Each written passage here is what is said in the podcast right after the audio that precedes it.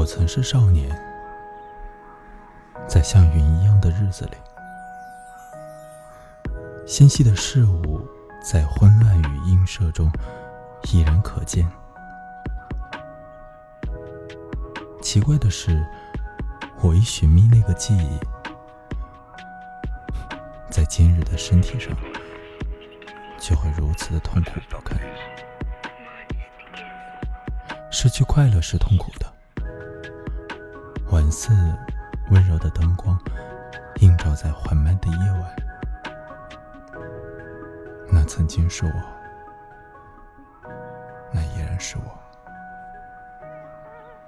那时我的影子可谓鱼丸，不是享受，也不是悲伤，我只是个孩子。被囚禁在可变的墙壁之间，故事恰似身躯，玻璃恰似苍天，然后是梦幻，一个比生命更高的梦幻。当死神想夺去一个真理，从我的双手之间，会发现它们空洞无物，宛似。少年时代燃烧的欲望，向着空中蔓延。